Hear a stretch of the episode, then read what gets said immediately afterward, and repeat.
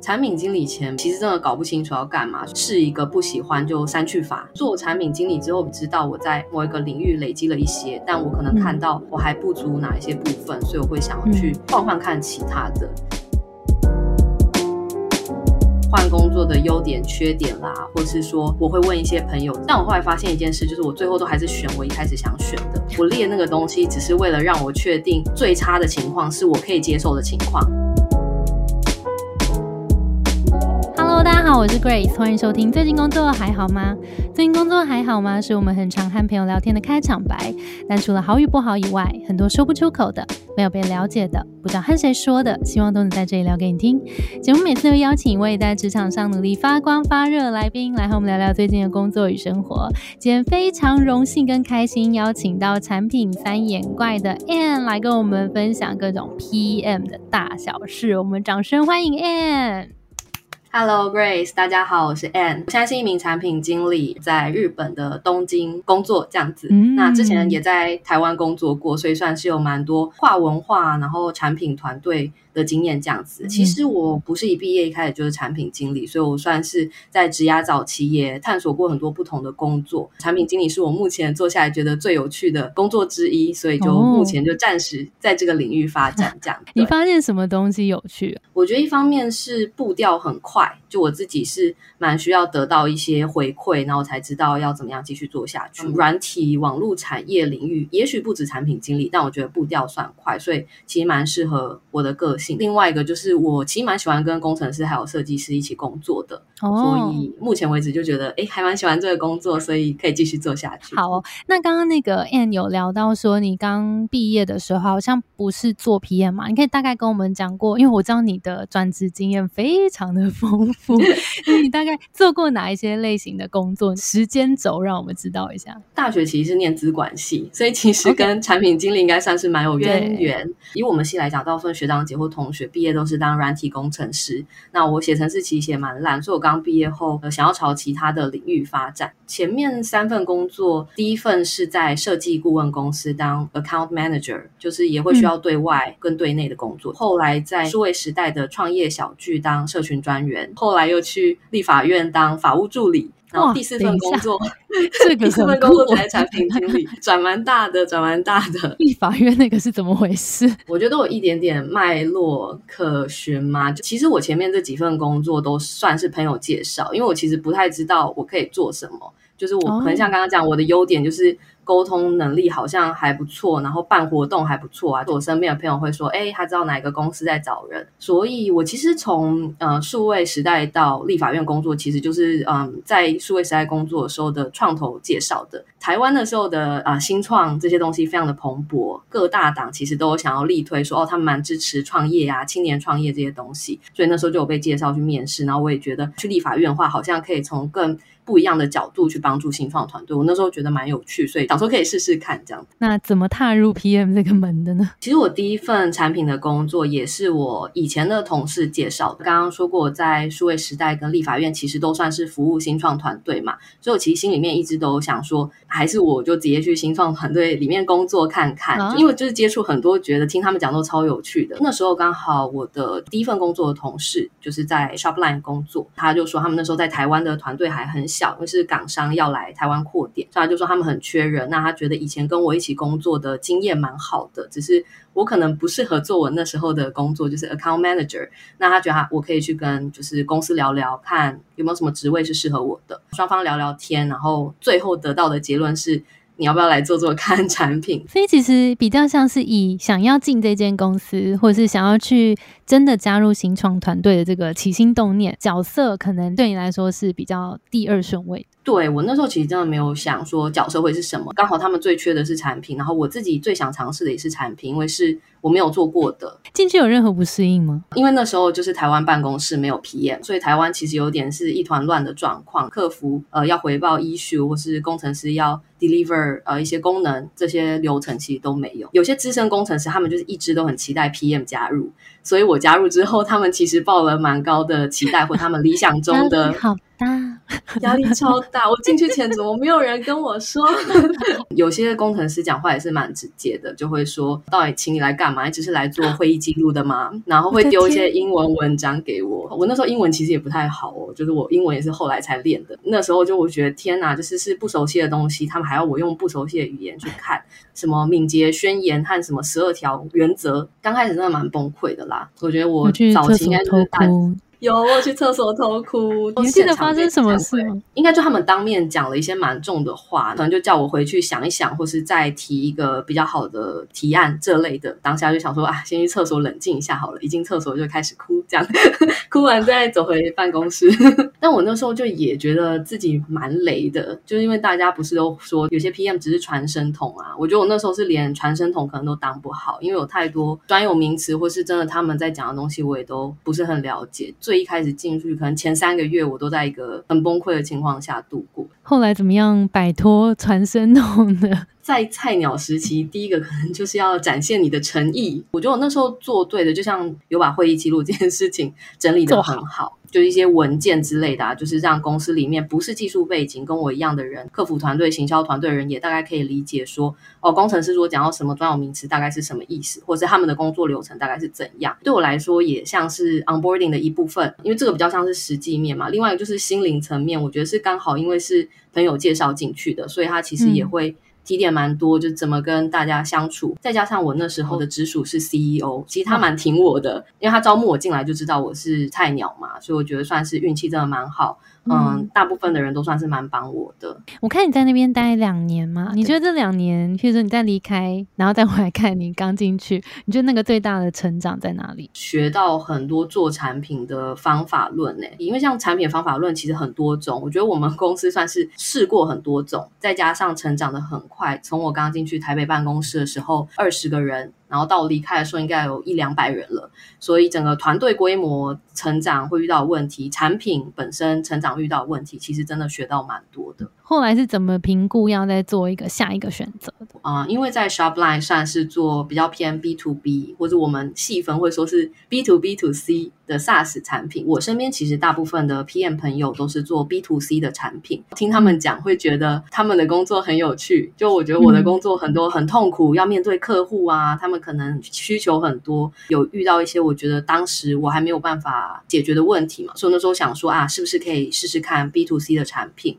就也是可能，我以后也可以比较好评估，我想往哪一个方面去发展。你可以帮呃听众稍微解释一下 B to B、B to C、B to B to C 的 这个产品大概是可以怎么怎么去想象它吗？B to B 就是公司对公司，我就是第一个 B，然后对方就是我，等于是我们的产品都是卖给其他的公司，那就算是 B to B。B to C 的话，就是这个产品是给一般的消费者，所以可能我们日常会使用到的一些手机上的 App 这些。些东西，嗯，大部分可能都是 B to C 的产品。B to B to C 的话比较复杂一点，是我们的产品付费的人是另外一间公司，但他们买我们的产品是要给他们的使用者用。举例来讲，可能一些电子报的系统就算这样，我们是做电子报的这个框架的这个供应商，那我们把这个电子报的系统的后台卖给一间公司，那他们就可以发电子报给他们的使用者。那所以就是会有。发信方跟收信方，其实两方都是我们这个产品需要去顾到的人，所以才会特别拉出来，呃，当成一个类别，因为他要去顾到的东西不太一样。很清楚，感谢 Anne。你好像还蛮习惯在你的职涯选择当中，好像会去选择你没做过的事，哎，嗯，对，好像是哎，就做产品经理前，做产品经理后。好像有点不一样。产品经理前比较像是我其实真的搞不清楚要干嘛，所以有点像是是一个不喜欢就删去法。那我觉得做产品经理之后比较像是我已经知道我在某一个领域累积了一些，但我可能看到我还不足哪一些部分，所以我会想要去换换看其他的。对，但我其实还没有找到一个平衡，到底什么时候我要开始生根？因为我觉得对产品经理来说，不管是一种类型，就是刚刚讲 B to B、B to C 这种。很重要之外，其实你是做哪一个产业也蛮重要的。你可能要做出一些比较好的策略的时候，啊，其实你在一个产业待的够久还是蛮重要的。我觉得到了资深产品经理，呃，可能就真的是要选一个方向，好好的去生根。那后来换到新的地方之后，就是现在好像又换了一个新的领域嘛，就是在那个刚刚讲 Shopline 之后，你的选择。刷完之后，我也换了很多份工作，还有很多份，跟就是还出国工作，所以是离开 Shopline 做 B to B 之后，我的确在台湾加入一间 B to C 的公司。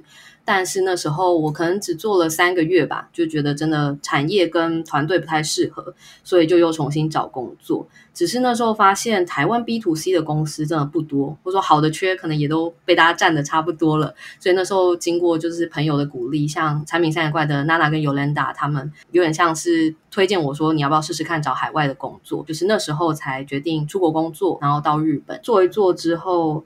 有点像是被另外一间公司，呃，算是在 LinkedIn 上面这样算挖角嘛？我觉得我在那边好像可以有一个蛮好的舞台，所以那时候就换了这样子。最近的转换又是就是刚好又有 B to C 的机会，所以好像还有点没定性这样子。对，OK，刚 Ann 就是轻描淡写的说了一下，说哦，就是娜娜他们推荐我出国工作啊，所以我就出国工作。我们来聊一下，出国工作有这么容易吗？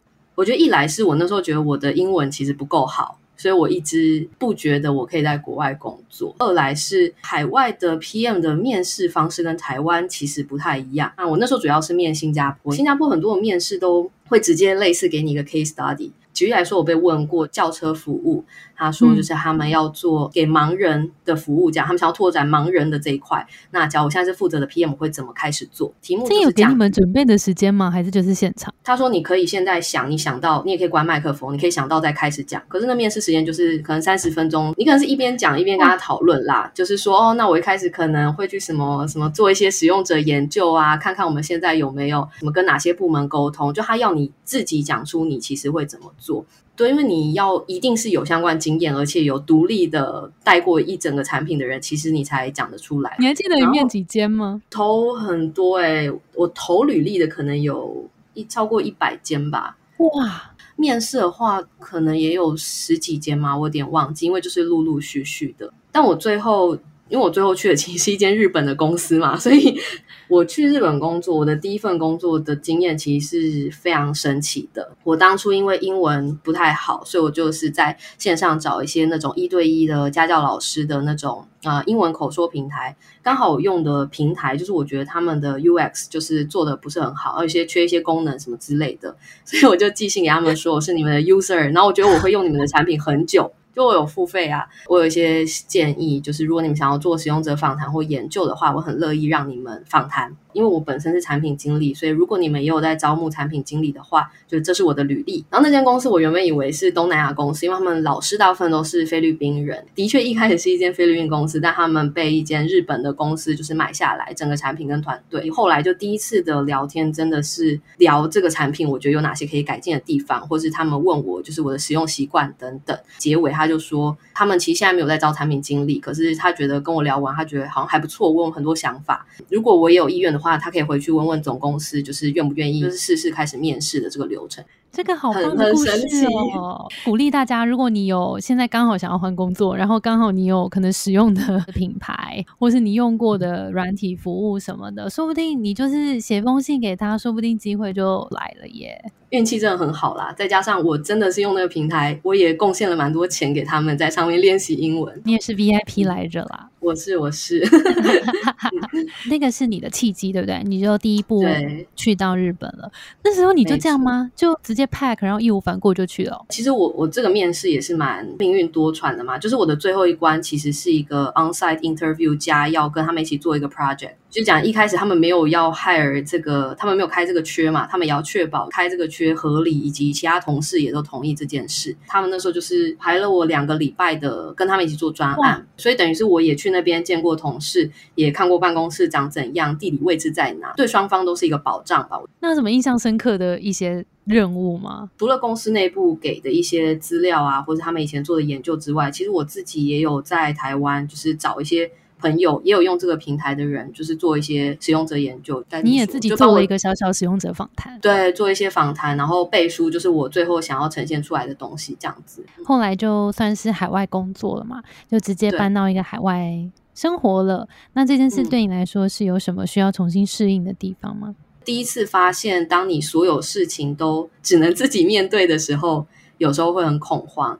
然后再加上又是一个不熟悉的语言，就是并不是所有的单位都可以跟你用英文沟通的时候，那公司当然也有派就是会讲日文的人处理一些比较复杂的手续。可是日常生活其实真的都是要自己一个人面对很多事情。但我觉得另外一方面也是可以更了解自己吧，就是你会发现自己对很多事情的优先顺序，不管是你在时间的分配上。的优先顺序，或是例如说，优点是哇，全部都可以我自己决定哎，再也没有人来烦我，对，太爽了吧？但缺点就是有时候犹豫不决，好像也不知道要找谁问这样。那你帮我回顾一下，哇，你换了这么多份工作，然后你的职涯路上，你有觉得任何时候是相较比较迷惘的吗？然后那个迷惘状态是什么？后来怎么走出来的？最迷惘应该就是呃离开 Shopline，然后到出国工作的那段时间。其实我真的蛮喜欢 Shopline，就刚刚提到我在那边学到很多东西，我也真的蛮喜欢我们的产品的。那时候，其实当时香港好像蛮多 PM 同事离职，我们的我的大主管就是知道，其实我曾经有提过说，哎，说不定我以后可以出国工作啊，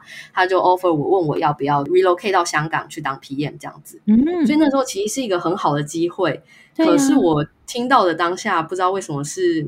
就觉得太突然，我觉得有点像是，今天你可能有个男朋友，然后你可能也觉得就是哦，OK OK，大概这样。他有天突然就毫无理由，对，突然求婚，或者突然说啊，我们同居吧。对，跟我说不定还在想说啊，我还年轻，我还想要多出去看看。因为 relocate 那时候要签的合约是有，例如说几年，所以我那时候就是很不知道该怎么办。因为一来是公司对我很好，真的是有看中我。呃，如果要在这公司继续下去，这绝对是一个很好的 promotion 这样子。嗯，但另一方面又是可能。我曾经也刚刚提过，很多朋友都在跟 B to C 的场合工作，所以我就一直在这个中间游移。但后来我也就是就一边找工作，然后就到出国工作前都还是很惶恐，因为刚刚提过，我可能去了一间公司，只去了三个月，去了三个月，我那时候也是在想说，我要撑下去吗？还是呃，我真的很不适合，我是不是要果断离职？哦，我是先裸辞才找国外工作，所以我其实是有一段时间没有薪水的。蛮有趣的点是，其实你是有在思考海外工作的，可是反而这个机会来的时候，好像有一点点，就是觉得这个东西好像你没有准备好。但是后来你好像沉淀了一下，你其实还是做了出国工作的这个决定，只是用去了别间公司，对不对？这中间的心路历程是什么？是什么让你做了改变？好像因为我 ready 了，但是我好像没有 take 原本公司的 offer。我原本以为中间还会有一个类似出国念书这样的一个过渡期，是可以让我练习英文或是加强我的专业能力。这样可能以前在跟主管 one on one 分享这件事的时候，是一个。也许十年后吧的那种心情，不是以就是哦，我明年就会出国工作，就是我觉得那时候一切太突然，我等于是还没有准备好这样子。那我觉得回来想要聊一下产品经理这一块，其实变的经验还蛮多，都是在。产品新发生的时候，然后在早期的时候，然后去从小团队开始做，或者是他就是带动一些从零到一的这个状态底下的。那你有没有做过一些什么样非常有成就感的案子？然后你从里面有没有学到一些什么东西？也可以给一些 PM 新手 PM 们一些小建议。就我加入的很多团队，其实也不是说他们的产品真的很新或是很早期，而是他们可能没有产品经理或没有专案经理，可能是工程师或设计师，他们其实也是千百个不愿意，只是团队人还少，会觉得说哇，就要专职聘一个 PM 好像还不需要。所以我加入的情况其实都是他们的算是流程可能比较混乱吧。其实产品都已经有了，可是他们可能在管理上面就是非常的。呃，不知所措，或是常常跌床架屋，所以其实我很常一开始进去做的事情，就是先理一理现在怎么样让大家的工作更顺畅，大家可以更有效率的工作，跟我们不会总是找不到呃过去的东西，然后大家的资讯是可以更透明、更流通的这样子。嗯，哎，那你会怎么定义你自己啊？就是如果假设在 PM 这个领域的话，就是会觉得自己，譬如说哪一块是比较强的？我觉得我产品那块真的没有很强，虽然我挂了很多个都是产品经理的呃 title，但是我真的做了很多，像刚刚讲到这个比较像营运团队或是帮助团队效率的这些事情，跟专案管理，我其实也做很多。因为我的团队都没有专职的人可以做这些事，所以最后都会落在我身上。可能公司里面，他如果又更早期的话，真的在做产品经理工作，或是例如说做产品决策的，其实也不一定是我，可能是我的主管，或是更大的老板。例如说新创团队，可能就是创办人或是执行长之类的。那我比较像是去，一方面是从我的角度给他一个合理的产品人该有的建议嘛，这样，以及就是让这些专案可以真的落地。所以要定义我自己的话，我都会跟别人说我是一条龙的打杂，因为我觉得每间公司都比例有点不一样，但这些东西好像都会做到一些。对，嗯，就弹性也很大。但我觉得从刚刚听到现在，我会觉得你好像还蛮擅长做一个梳理脉络的动作。有可能呢。那除了呃，因为 PM 就是很多种，那我们先不管它，就是 product project，然后 product marketing 这三种不同的，我们就讲 product manager 好了，就讲产品经理这件事情。我觉得你是某一种类型的，就是刚刚讲可能脉络型，然后可能很会找到那个源头，然后我们去把这些事情都好好梳理好，增加效率。可是可能是一种。那你觉得还有没有哪一些不同种类的？PM 类型，然后你会觉得，哎，其实这样子也是一个蛮好的 PM。我觉得最典型的就是可以做出好的产品决策的那种，就比较像是产业经验比较多，然后他可以去做好的决策类型的。对，一种是的确是因为产业经验比较多，另外一种是举例来说好了，我们要推出一个，我们要解决一个使用者的问题的时候，可能会有很多种解法，那可能不会我们第一个提出的解法就是最最好的，所以要怎么样去安排说，OK，我们要怎么去进行呃使用者的测试。我们假如要推出一个比较 beta 的版本，那这个切分要切在哪？因为可能设计师提了一个很完整、很漂亮的画面，但是可能某一些元素是我们第一个版本的测试是最重要的。得到了什么样的回馈，代表我们可以继续做；什么样的回馈，代表我们可能要放弃这一个点子。其实中间有很多大大小小的决策，讲自己的决策跟怎么样去纳入团队他们的专业，然后一起来做出好的决策，然后最后可以去判断。现在最重要的事情是什么？有点像是排序事情的优先级啦，这样子，然后可以很弹性的去用各种的方法论或是产品框架。我自己觉得这样对我来讲就是一个很强的人，这样依据目标来做优先排序，然后就会让团队很知道现在我们应该 focus 在哪一块。这也是一个一种类型。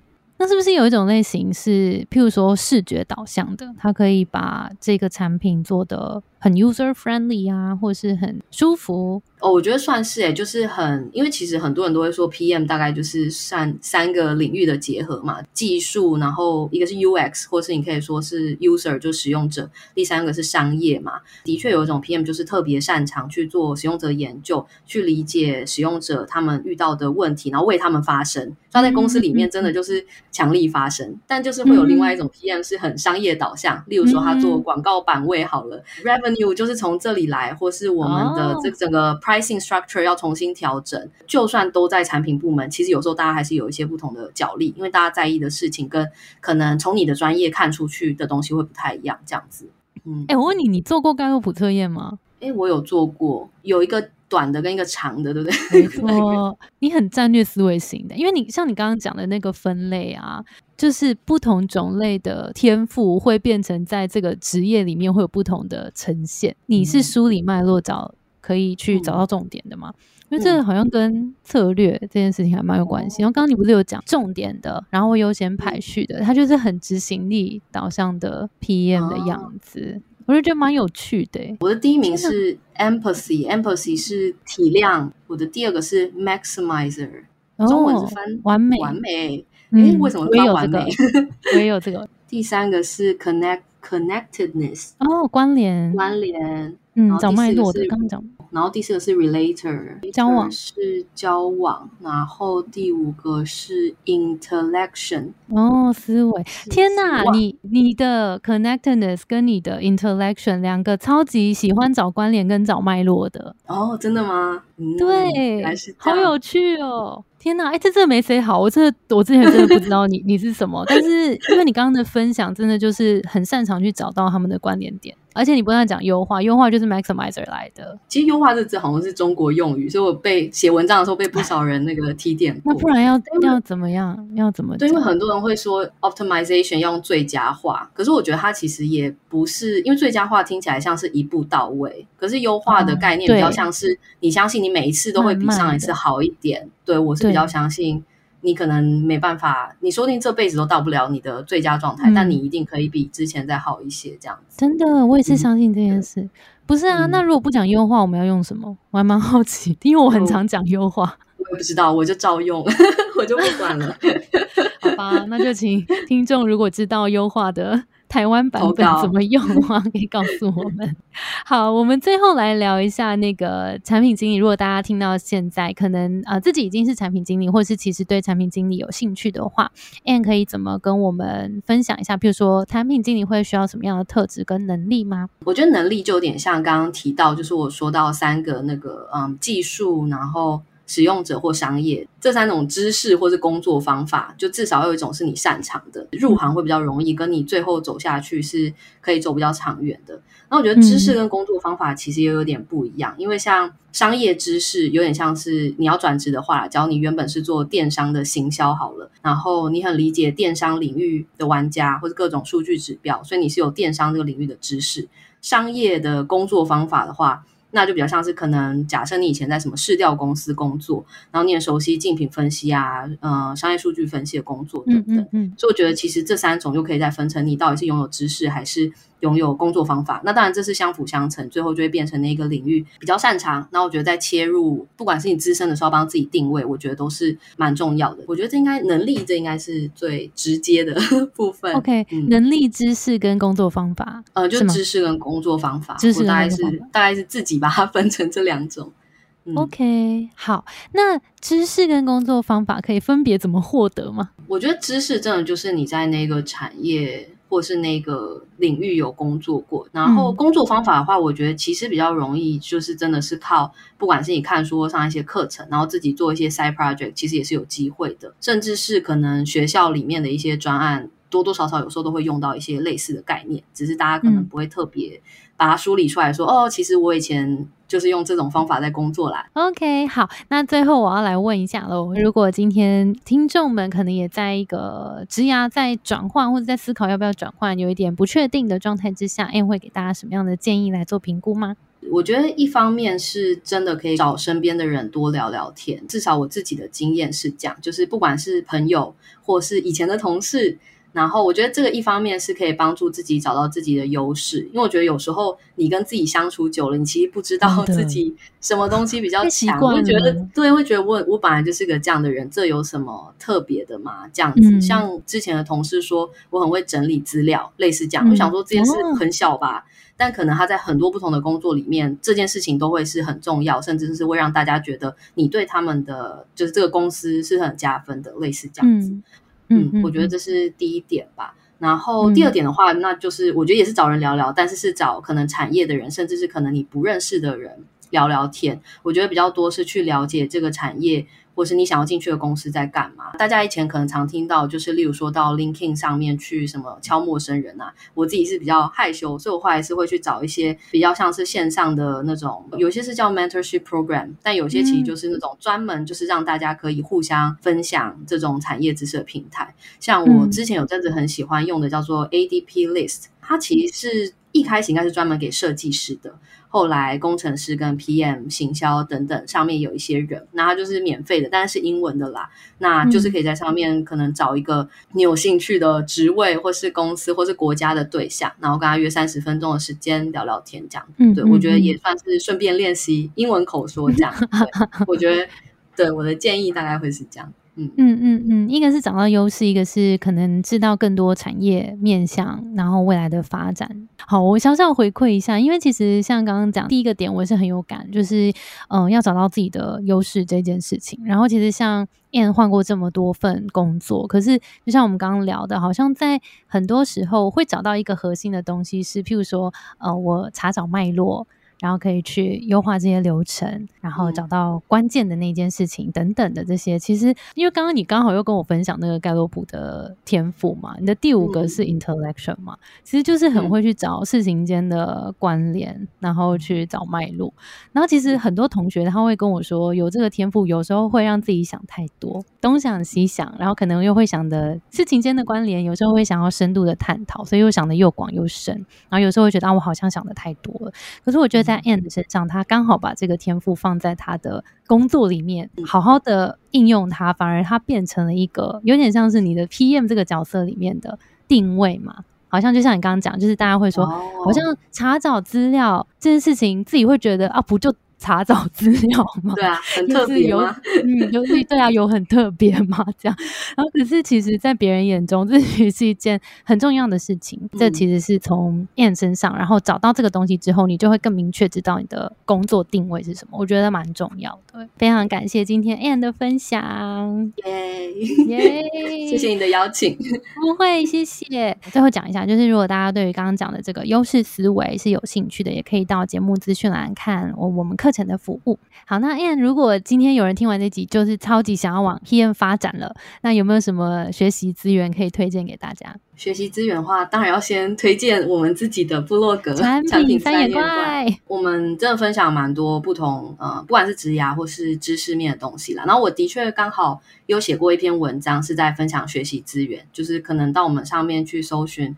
产品经理学习资源分享应该就找得到。我自己是觉得，如果你是比较呃正要转职，就你以前没有这方面的工作经验，我觉得可能从线上课程开始会比较呃容易，因为它会有一个比较呃完整的架构跟脉络去告诉你这个工作在干嘛，你会需要的能力有哪些，那它会比较完整。如果是已经工作比较久的人的话，我自己就是会觉得，其实很多产业的。前辈吗？我看比较多是美国啦，就是那边有一些可能他们自己是创业家，因为觉得创业跟做产品有时候其实也蛮像的，或是他们专门就在讨论怎么做 user growth。我觉得蛮多部落格都蛮好，所以我那篇文章里面也列了蛮多我觉得很值得参考的一些国外的大佬们或者是前辈的部落格这样子，所以可以给大家参考。好耶，我们也一起把这篇文章附在资讯栏，好不好？可以啊，可以啊。今天非常感谢 N 精彩的分享，收获超多。那我们今天的节目就先到这边喽。我们的节目是最近工作还好吗？如果你在职涯上有遇到任何的烦恼，欢迎到节目资讯栏看更多的服务。谢谢你的收听，我是 Between Ghost 的 Grace。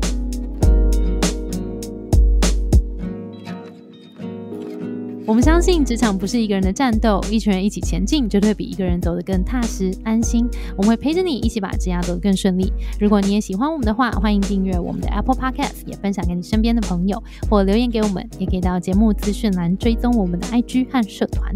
那我们就下周见喽，拜拜。